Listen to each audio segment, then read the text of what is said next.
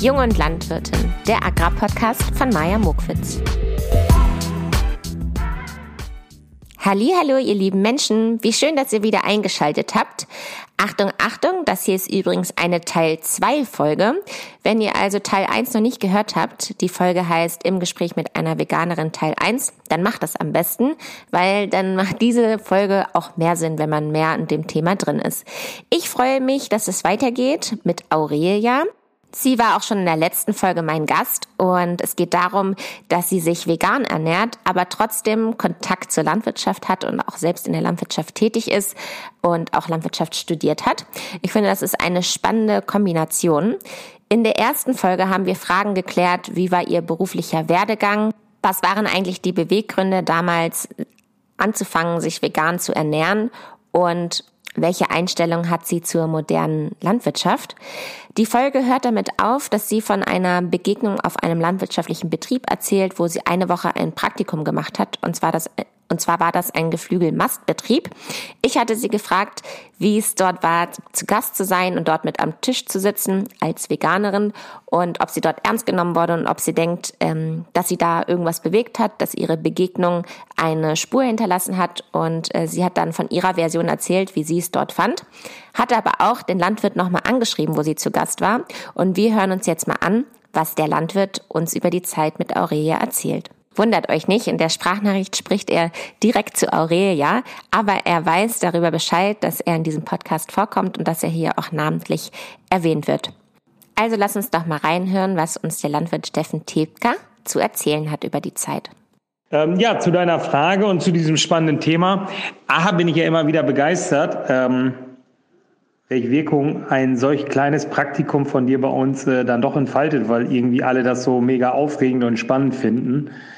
Ähm, ja, und was ist bei mir hängen geblieben? Also A, ich fand, ähm, wir kannten uns zwar, aber sagen wir mal so, das Praktikum als Begegnung ähm, mega gut und ich glaube, eigentlich bräuchte es mehr davon, ähm, weil worum geht's? Es geht eigentlich immer um Verständnis, ne? um Verständnis von Landwirten für Veganismus oder für Veganer und umgekehrt genauso. Und was ist bei mir hängen geblieben? Ähm, bei mir ist hängen geblieben, dass ich eigentlich oder dass man keine Angst haben muss, äh, seine Tierhaltung zu zeigen, ähm, zu erklären. Und ich glaube, dass ich vielleicht nach dem auch mit noch breiterer Brust da gestanden habe und gesagt habe, ja, okay, so ist es halt. Und äh, für mich dann auch noch klarer war, ja, so halten wir Tiere, so ist unsere Tierhaltung. Und dass ich vielleicht auch erkannt habe, wenn ich das nicht so hätte zeigen können, ich meine, dann, warum mache ich es dann? dann? Dann, dann darf ich es ja und kann ich es eigentlich auch gar nicht machen. Von daher war das für mich, glaube ich, auch nie das Thema. Ähm, insgesamt, glaube ich, hat das schon damals bewirkt, äh, dass man sich ja noch mehr auch damit beschäftigt, ja, was, was sind Anliegen von Veganern? Ähm, und da gibt es, glaube ich, zwei Punkte, die, die mir äh, hängen geblieben sind und die mir auch wichtig sind. Äh, das eine ist, wegen mir kann jeder Veganer sein und ich kann auch meine Tiere halten. Ähm, das beides schließt sich nicht aus, weil das ist eine Entscheidung, die jeder für sich trifft. Wer Veganer sein möchte, äh, soll und darf das gerne machen. Und ein Landwirt, der Tiere hält, weil er damit seinen Lebensunterhalt verdient und der sich um seine Tiere kümmert, ähm, muss genauso in Ordnung sein ähm, wie alles andere, was in einer freiheitlichen Gesellschaft halt auch möglich ist. Das ist das eine. Und das zweite, und ich glaube, das ist das halt auch, was junge Landwirte heute auszeichnet, ist, dass es halt eine Bewegung gibt und halt auch einen Wandel. Und ähm, ich glaube, den Wandel sehen wir auch. Ne? Auch wenn ich selber zurückdenke, vor, äh, wie haben wir Tiere vor 20 Jahren gehalten, wie halten wir die heute und welche Prozesse und Entwicklungen begleitet man selber mit. Da glaube ich, wird sich eine Menge tun und hat sich schon eine Menge getan. Da gibt es auch ganz viele Punkte, die in den nächsten Jahren noch kommen, die dann auch ihre Entwicklungen auch möglich machen, um Tiere äh, gut und in Zukunft noch besser zu halten. Und wie gesagt, ein, ein weiterer Punkt, der, der ja, mich damals beschäftigt hat und der ja dann vielleicht auch bedingt auch durch dein Praktikum äh, so ein bisschen Einzug gehalten hat, ist das ganze Thema Tierethik, was, was vielleicht auch in dem seitdem ja mehr und mehr auch aufkommt ähm, wo ich aber auch glaube, dass wir da von der Diskussion auch keine Angst haben müssen. Und von daher glaube ich, ja, ist mein Blickwinkel durch dein Praktikum bei uns mit Sicherheit äh, weiter geöffnet worden. Und ähm, das ist, glaube ich, immer das Entscheidende, dass sich ja, die Blickwinkel, die Perspektiven öffnen und dass man lernt, dass man auch alles akzeptieren kann und dass man sich halt auch immer wieder hinterfragen muss in seinem eigenen Tun und Handeln. Meiner Meinung nach sagt er das Wichtigste direkt am Anfang. Und zwar sagt er, um was geht es eigentlich? Es geht doch um Verständnis. Und ich finde, das trifft es eigentlich auf den Punkt. Man erwartet Verständnis und man gibt Verständnis auch für andere Lebensweisen. Welche Aussage ich auch ganz besonders toll fand, war die, als er sagt, na ja, und als ich mir gedacht habe, wenn ich jetzt ihr nicht meinen Stall zeigen wollen würde, dann würde ich ja irgendwas falsch machen, dann würde ich ja irgendwas verstecken und das wäre ja äh, nicht richtig. Da würde ich das ja an diesem Punkt jetzt erkennen und dass er dann da noch mehr mit ähm, breiten Schultern hintersteht und sagt, nein, ich zeige das gerne, weil ich stehe hier zu 100 Prozent hinter. Das fand ich toll zu sehen. Aurelia hatte hierzu auch noch mal ein paar Gedanken zu der Thematik und die möchte ich jetzt hier auch noch mal einblenden. Ja, und hierzu gibt es noch einen Punkt, ähm, der mir irgendwie besser ge oder geholfen hat, besser zu verstehen, was eigentlich ein Teil dieses Verständigungsproblems ist oder ähm, ja, warum es so schwerfällt, aufeinander zuzugehen. Und ich glaube, hier ähm, geht es halt einfach um eine Wertevorstellung und ähm, die meisten Menschen, die sich vegan ernähren, beziehungsweise zumindest die, die das halt aus ethischen Motiven tun oder tierethischen Aspekten, die ähm, sind halt der Meinung, dass es halt von Grund auf falsch ist, Tiere zu nutzen und zu töten. Und ich glaube, ähm, diese Meinung teile ich nicht zu 100 Prozent. Also ich verstehe, wo sie herkommt und ähm, ich finde sie zu 0,0 verurteilenswert. Ähm, aber für mich steht da, also so, ich kann nicht sagen, dass ich das von Grund auf komplett falsch finde. Ich stelle mir halt nur die Frage, irgendwie muss es in diesem Maßstab sein oder beziehungsweise hätte den Wunsch, dass es nicht in diesem Maßstab wäre und wir anders mit Tieren umgehen würden. Ähm, aber wenn man sozusagen sich über diese Frage unterhält, dann kann man nicht sagen, naja, ähm, irgendwie, dass es, dass man sich nur eine vegane Person einladen muss. Und man kann das halt immer zeigen, denn eine Person, die es halt von Grund auf falsch findet, Tiere zu nutzen, zu halten und zu töten, ähm, die äh, wird auch nicht in so einen Hähnchenstall gehen, auch wenn der nach allen Regulierungen tippitoppi ist ähm, und sagen, ja prima, du machst es ja ganz besonders ordentlich. Also sie findet es halt falsch. Und ich glaube, ähm, an dem Punkt entsteht einfach immer diese krasse Lücke und dieser krasse Konflikt, wo man eben nicht mehr zusammenfindet, weil es halt auf der einen Seite die Personen gibt, die das halt massiv kritisieren und äh, für die das auch hoch emotional ist, weil es eben für die Tiere um Leben und Tod geht ähm, und auch irgendwie ein ähm, einigermaßen würdiges Leben. Und auf der anderen Seite stehen halt Menschen, die das halt, ähm, also Landwirtinnen, das sind ja in der Regel auch nicht Leute, die irgendeinen Beruf machen, sondern das ist halt deren Lebenswerk und das machen Familien seit Generationen. Ähm, das ist irgendwie ein 24-7-Job. Also ähm, da wird halt massiv was kritisiert, womit sie sich den ganzen Tag, die ganze Woche und vielleicht die Familie seit Generationen mit beschäftigt. Und das ist ja wiederum auch sehr emotional, was ich total verstehen kann. Und ja, Stefan sagt ja, ähm, findet dort eine Annäherung statt. Ich glaube das auch. Ich glaube auch, dass es immer mehr ähm, irgendwie ähm, ja, Bewegung da reinkommt, äh, sowohl in diese vegane Szene und auch äh, abseits dieses Labels, also immer mehr Menschen, die sich halt mit neuen Ersatzprodukten oder so sagen, naja, dann esse ich halt nur noch einmal die Woche Fleisch und sonst halt irgendein veganes Hack, wenn es doch fast genauso schmeckt. Ähm, und gleichzeitig halt auch Landwirtinnen, die das nicht mehr so wollen und die halt sagen, nee, ähm, prima, wenn wir mehr Geld dafür bekommen können, ja, dann kriegen die Tiere mehr Platz, dann schaffen wir den Kastenstand ab oder ähm, ja, genau, aber am Ende bleibt halt irgendwie zwischen diesen beiden Hardlinerinnen, sage ich mal, ja trotzdem diese Problematik. Ich glaube, die wird dann aber nicht mehr so eine Rolle spielen, weil ich glaube, an sich ist die Gruppe an Menschen, die da sozusagen so eine härtere Linie fährt, eigentlich relativ klein. Aber auch relativ laut. Ich erkenne auch diese zwei Gruppierungen, die Aurea da gerade definiert hat. Also die einen, die es wirklich einfach nicht mehr für richtig halten, dass Tiere als Nutztiere gehalten werden, dass wir sie schlachten und dass wir sie essen, obwohl es mittlerweile schon Ersatzprodukte gibt. Und dann gibt es diejenigen, die sich, glaube ich, vegan ernähren, weil sie halt nicht wissen, hatte denn das Tier vorher ein gutes Leben? Wie waren denn die Haltungsbedingungen? Und die dann aus Vorsicht lieber kein Fleisch essen.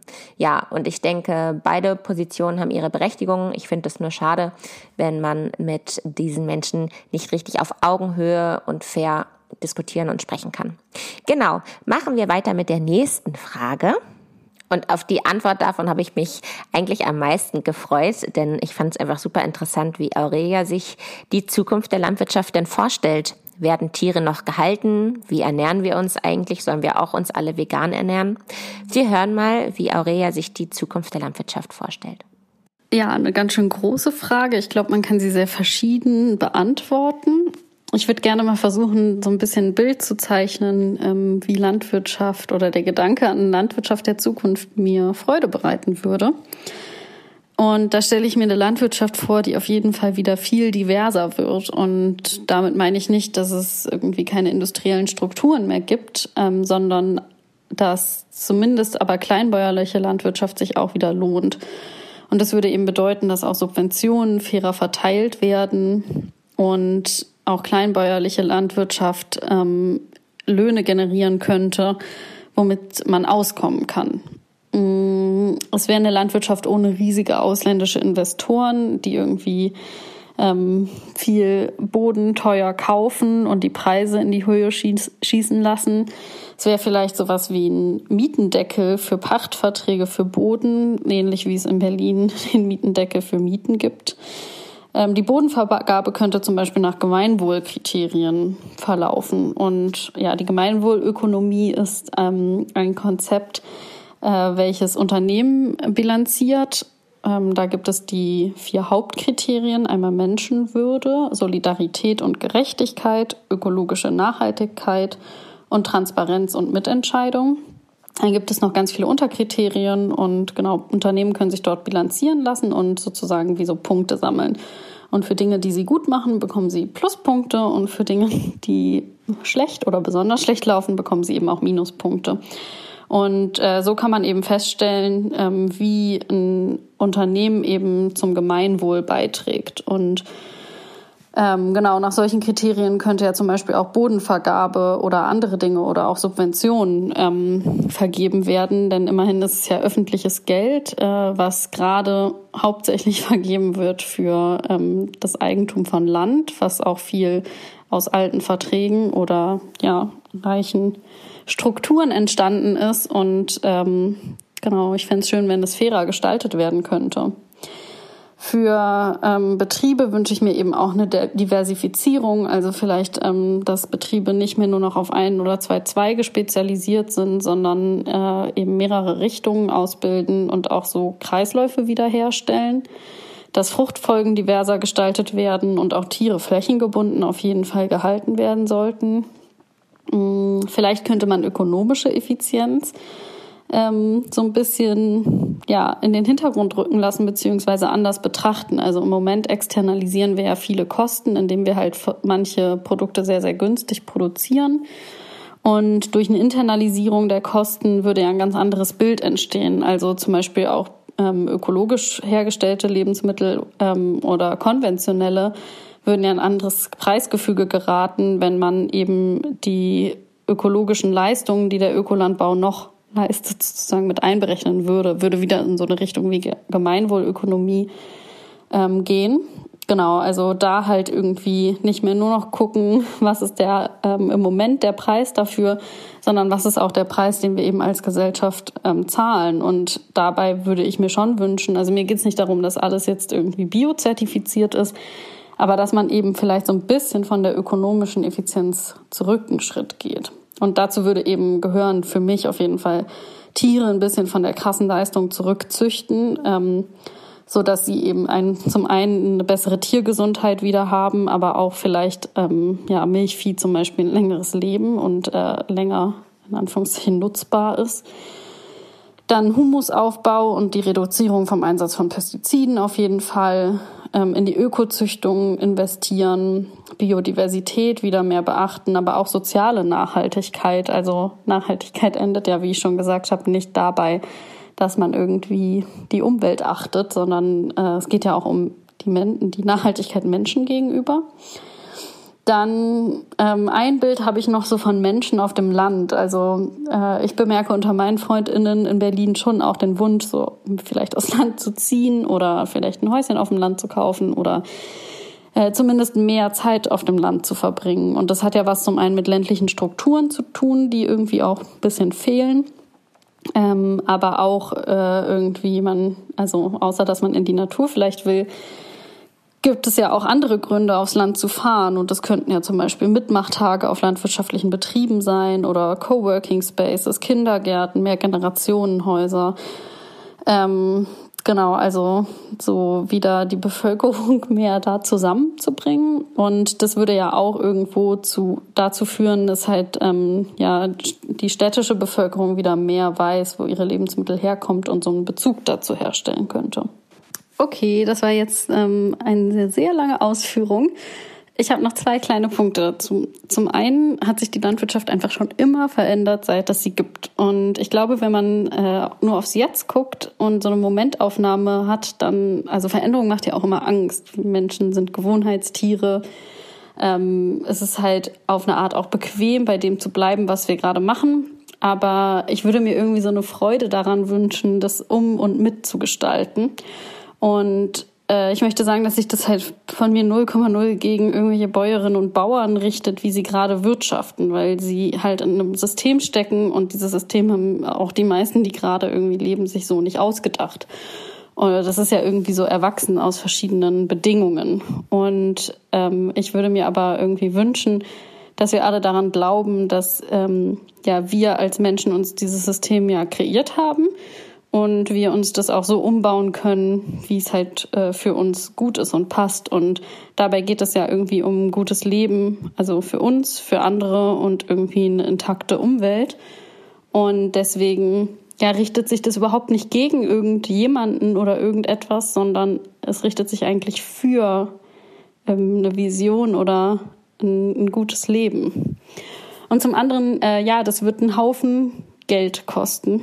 Und äh, ich habe das Geld gerade nicht, aber ich glaube, das sollte uns als Gesellschaft wert sein. Ich glaube, wir geben Geld für ganz andere Dinge aus und ähm, ich glaube, äh, wir könnten das stemmen und was am Ende irgendwie dabei rauskommt, äh, davon könnten wir ja alle profitieren. Und deswegen glaube ich, wie gesagt, ja, ähm, es sollte uns dieses Geld wert sein.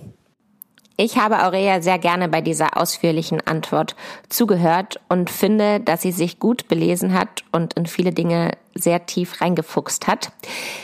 Besonders herausheben möchte ich die Stelle, dass sie sagt, ich wünsche mir, dass man mehr Lust auf Veränderung hat und dass es einem Freude bereitet, ähm, ja, sich mit den zukünftigen Themen auseinanderzusetzen und nicht ähm, Angst vor Veränderung hat.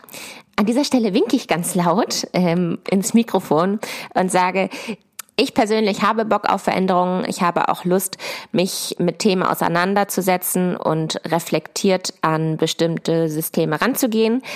Und ich weiß auch, dass da draußen ganz, ganz viele andere Junglandwirte sind, die sich ebenfalls auf diese Aufgabe der nächsten Generation ähm, freuen. Und das wollte ich an dieser Stelle nochmal sagen. Nun kommen wir zu den einfacheren Dingen, denn Aurea und ich haben uns gedacht, es wäre doch auch schön, wenn wir nochmal über die typischen Klischee-Fragen äh, reden. Und zwar sind das folgende Fragen. Warum müssen denn Veganerinnen eigentlich Ersatzprodukte essen, wenn sie ähm, doch kein Fleisch wollen?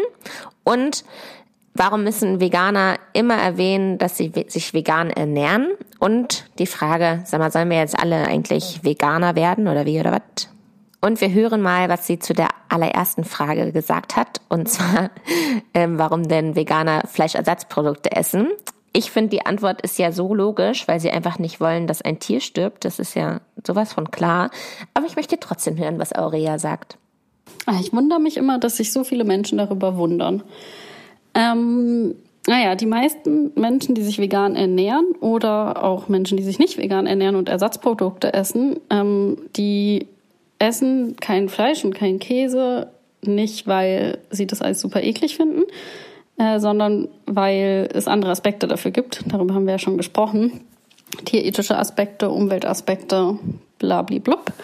Und ähm, ja, also die meisten sind auch von Haus aus oder sehr, sehr viele Jahre lang gewöhnt, ähm, Wurst zu essen, Fleisch zu essen, Käse zu essen. Und so kommen die Produkte ja auch nicht vom Tier, sondern irgendwer hat sich ja mal ausgedacht, dass es halt nice ist, sich eine Scheibe Wurst aufs Brot zu legen. Und deswegen werden ja irgendwie diese Formen halt imitiert. Es ist halt praktisch. Also wenn man sich für unterwegs eine Stulle schmiert und da einen Aufstrich drauf macht, dann ist der Aufstrich danach überall, aber nicht mehr auf der Stulle. Ähm, deswegen, ja. Und also mir persönlich schmecken diese, ähm, also schmeckt Fleisch auch grundsätzlich. Aber ähm, warum soll ich Fleisch essen, wenn ich auch ein Stück Seitan essen kann, das nach Fleisch schmeckt? Da hat sie recht. Kommen wir zur nächsten Frage. Warum müssen Veganer immer erzählen, dass sie vegan sind?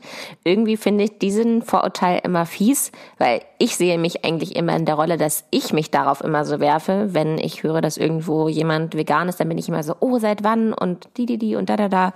Und deswegen, ich bringe eigentlich die Leute immer dann dazu, mir alles zu erzählen.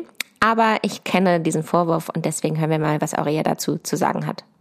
Das müssen sie doch gar nicht. Nee, Spaß. Ich weiß, dass viele das tun. Ich glaube, das hat zwei Gründe. Zum einen, äh, Ernährung ist ja auch viel Identifikation. Mm, ich glaube, das hat so gesellschaftliche Aspekte, dass wir uns halt irgendwie von anderen abgrenzen wollen, unter anderem durch unsere Kleidung oder unseren Lebensstil und dazu gehört halt auch die Ernährung. Und das hat auch damit zu tun, dass wir halt in einem System leben, in dem äh, Veganismus nicht besonders ähm, irgendwie, also nicht so verbreitet ist. Und äh, man muss sich am Anfang, glaube ich, schon ein bisschen damit beschäftigen, wie man verschiedene Sachen veganisiert oder wie man jetzt einen veganen Kuchen backt oder oder. Und wenn man sich sehr viel damit beschäftigt, dann spricht man auch darüber. Ist ja irgendwie klar, oder? Naja, und der zweite Aspekt ist, dass ähm, ich glaube, dass Ernährung halt einfach sehr viel mit äh, Gemeinschaft zu tun hat und äh, wir essen ja irgendwie sehr oft in Gemeinschaft. Also wir gehen mit Freundinnen essen oder kochen miteinander. Wir essen bei unseren Eltern. Es gibt das Weihnachtsessen mit der Familie. Wir füttern unsere Kinder. Ähm, und wenn äh, Ernährung halt so was Gemeinschaftliches hat, dann ist es, also war es für mich zumindest auch mal ziemlich hilfreich, das im Vorhinein zu sagen, dass ähm, ich mich vegan ernähre damit ich andere nicht vor den Kopf stoße. Also auch wenn ich auf landwirtschaftlichen Betrieben zu Besuch war, dann habe ich das immer vorher gesagt, damit nicht da irgendwie mega aufgetischt wird und ich dann am Tisch sitze und sage, ja, riesen sorry, ich esse das aber alles nicht. Das hätte ich total unfreundlich und wenig wertschätzend gefunden. Genau. Naja, und was ich dann immer gemacht habe, und ich glaube, also ich kann nicht für alle sprechen, aber ich glaube, das ähm, hat sich mittlerweile auch schon rumgesprochen, dass es eine gute Idee ist, zum einen anderen Menschen eben zu helfen und dann zu sagen, naja, ähm, wir können auch zusammen kochen, ich kann ein Rezept raussuchen oder Vorschläge zu machen, ja, mach doch Kartoffeln mit Salat und Fleisch, was weiß ich, und ich lasse es einfach weg, das Fleisch. Oder eben, ja, wenn ich irgendwo hingehe oder so, dann kann ich auch selber einen Kuchen backen und den mitbringen oder so. Ähm, da haben sich die meisten Menschen eher gefreut als gesagt, nee, das schmeckt nicht. Letzte Frage an Aurelia. Hand aufs Herz. Sollen wir jetzt eigentlich alle uns vegan ernähren in der Zukunft? Yes, go vegan. Nee, Spaß. Also für mich müssen nicht alle VeganerInnen werden, aber ich fände es schon äh, eine schöne Idee, den Konsum von tierischen Produkten einfach richtig drastisch zu reduzieren. Und damit meine ich nicht irgendwie ähm, anstatt 60 Kilo Fleisch im Jahr nur noch 55 essen, sondern eher so 20 und zurück zum Sonntagsbraten oder einfach auch ein bisschen kreativ werden. Ähm, ja, weiß ich nicht. Man kann auch andere Sachen aufs Brot tun als ähm, Butter und Wurst und Käse. Ja, ich denke, das hätte halt für die Umwelt und für die Gesundheit ziemlich gute Aspekte und für die Tiere sowieso. Naja, und wer jetzt Lust hat, der oder die könnte ja auch ein kleines Vegan-Experiment machen für ein, zwei, drei, vier Wochen. Und ich glaube, dass das halt irgendwie ähm, den, Weg noch mal, den Blick nochmal erweitert, äh, weil das, worum es mir geht, ist halt eigentlich wie selbstverständlich tierische Produkte in unsere Ernährung integriert sind und wie ich schon meinte, halt in, ähm, in fertige Lebensmittel, also äh, irgendwie, keine Ahnung, in Kekse oder Eier in Pasta oder was weiß ich, aber ähm, ja, wie selbstverständlich sozusagen wir Tiere konsumieren. Und wenn man halt wirklich mal sich vornimmt, das für eine Woche oder zwei oder auch nur einen Tag die Woche mal ähm, wegzulassen, dann muss man sich ja auch anders nochmal damit beschäftigen und merkt erstmal, ja, in welchen Produkten überall Tiere stecken und ähm, wie man vielleicht irgendwie tierische Produkte ähm, wieder ein bisschen bewusster konsumieren kann und dem eben auch eine höhere Wertigkeit gibt. Weil am Ende irgendwie steht da halt ein Tierleben hinter und ich finde es halt nicht normal, dass es überall einfach so mit reingehauen wird. Ich finde es voll cool, dass Aurelia hier gerade dieses Experiment vorgeschlagen hat. Ähm, mir fällt gerade auf, diese Sprachnachricht, die hat mich gerade selber überrascht, die hatte ich mir noch gar nicht angehört. Das war also jetzt gerade für mich eine neue Information. Und falls euch das zu lang ist, drei, vier Wochen so ein Experiment zu machen, dann kann man vielleicht mal einen veganen Tag einführen, wo man einfach mal ausprobiert, was anderes zu kochen. Ich persönlich esse ja Fleisch und ähm, würde aber sagen, dass ich mich bewusst ernähre und auch bewusst einkaufe. Ich bin auch ein Fan davon, dass man den Fleischkonsum oder die tierischen Produkte runterfährt. Deswegen probiere ich auch gerne Ersatzprodukte aus, habe da also keine Abneigung gegen. Am liebsten möchte ich mich aber einfach saisonal und regional ernähren. Darauf liegt mein Fokus. Deswegen finde ich es zum Beispiel auch nicht schlimm, Hafermilchprodukte zu kaufen oder Haferdrinks zu kaufen. Mein Vater rollt ja dann immer mit den Augen. Aber ich denke mir so, Daddy, da ist Hafer drin und Rapsöl und Wasser. Also alles, was man in Deutschland anbaut und auch hier produzieren könnte. Ich glaube, größtenteils kommen die Produkte noch nicht aus Deutschland, aber dahin kann es sich ja entwickeln. Also ich bin auf jeden Fall bereit, solche neuen Produkte mit auszuprobieren. Dennoch esse ich gerne Käse, Joghurt, Quark, ähm, Sahne und äh, weiß, dass da überall tierische Produkte drin sind. Und deshalb finde ich, haben, hat die Tierhaltung auch eine Berechtigung, weil danach nachgefragt wird. Und ich finde es gut, wenn alles in einer Balance ist und ähm, sich die Tierhaltung weitergehend weiterentwickelt. Und genau, das war nochmal meine abschließenden Worte dazu. Ich habe natürlich auch Aurelia gefragt, ob sie noch etwas sagen möchte und wir hören mal, was sie uns zum Abschied nochmal erzählen möchte. Ja, ich würde gerne zum Ende nochmal sagen, worum ich denke, dass es im Kern geht. Und ich glaube, das ist einfach ähm, das Verhältnis von Mensch zu Tier und dem Nutzen von Tieren. Und ich habe ja schon gesagt, dass ich denke, es gibt einfach ganz grundlegend ähm, die unterschiedliche Position. Dürfen wir Tiere nutzen, ja oder nein? Und wenn wir sagen ja, wir dürfen das, dann bleibt eben die Frage, wie. Und ich finde, in den letzten, weiß ich nicht, 50, 60 Jahren haben wir uns eben so krass davon entfernt, wie Tiere gehalten werden. Und irgendwie ist daraus so eine Spirale geworden, dass, dass es einfach nur noch um Effizienz geht und ähm, ja, eine tolle Ökonomie. Und ja, prima, da haben ein paar Menschen einen ganz tollen Job gemacht, aber es geht doch auch um Lebewesen. Und irgendwie hat es aus meiner Perspektive einfach ein absurdes Ausmaß ähm, erreicht, wie wir eben Tiere halten. Und ähm, ich denke, wir können das eben besser und ich denke, wir können da einen anderen Umgang mit finden. Und das braucht Zeit, ja, und Geld, das habe ich ja auch schon gesagt. Ähm, aber ich wünsche mir, dass wir da irgendwie auch drüber nachdenken, worum es wirklich geht und nicht äh, so persönliche Befindlichkeiten, auch wenn ich weiß, dass es um Lebenswerke geht und um was, was Menschen sich aufgebaut haben. Aber dass wir davon halt irgendwie einen Schritt zurückgehen und halt irgendwie drüber nachdenken, worum es wirklich geht und ähm, genau wieder ein äh, respektvolleres Verhältnis zu Tieren bekommen, beziehungsweise ähm, eben unseren Konsum an tierischen Produkten ähm, ja, wieder zu was Besonderem gestalten und nicht irgendwie ähm, zum billigsten, was ich kaufen kann, um mich zu ernähren. Mit diesen Worten kann man doch diese Folge perfekt beenden. Ich bedanke mich bei Aurelia, dass sie sich so viel Zeit genommen hat und so ausführlichst auf meine Fragen geantwortet hat. Und wer besonders viel Freude an diesem Thema hat, da haben wir nochmal einen Tipp, beziehungsweise Aurelia hat nochmal einen Tipp. Und wer sich mit solchen Gedankenspielen vielleicht nochmal beschäftigen möchte, ähm, dem oder der kann ich den Podcast mal angenommen von der ARD empfehlen. Dort gibt es zwei Folgen zu finden. Die eine ist schon ein Jahr alt und die andere irgendwie ein halbes Jahr.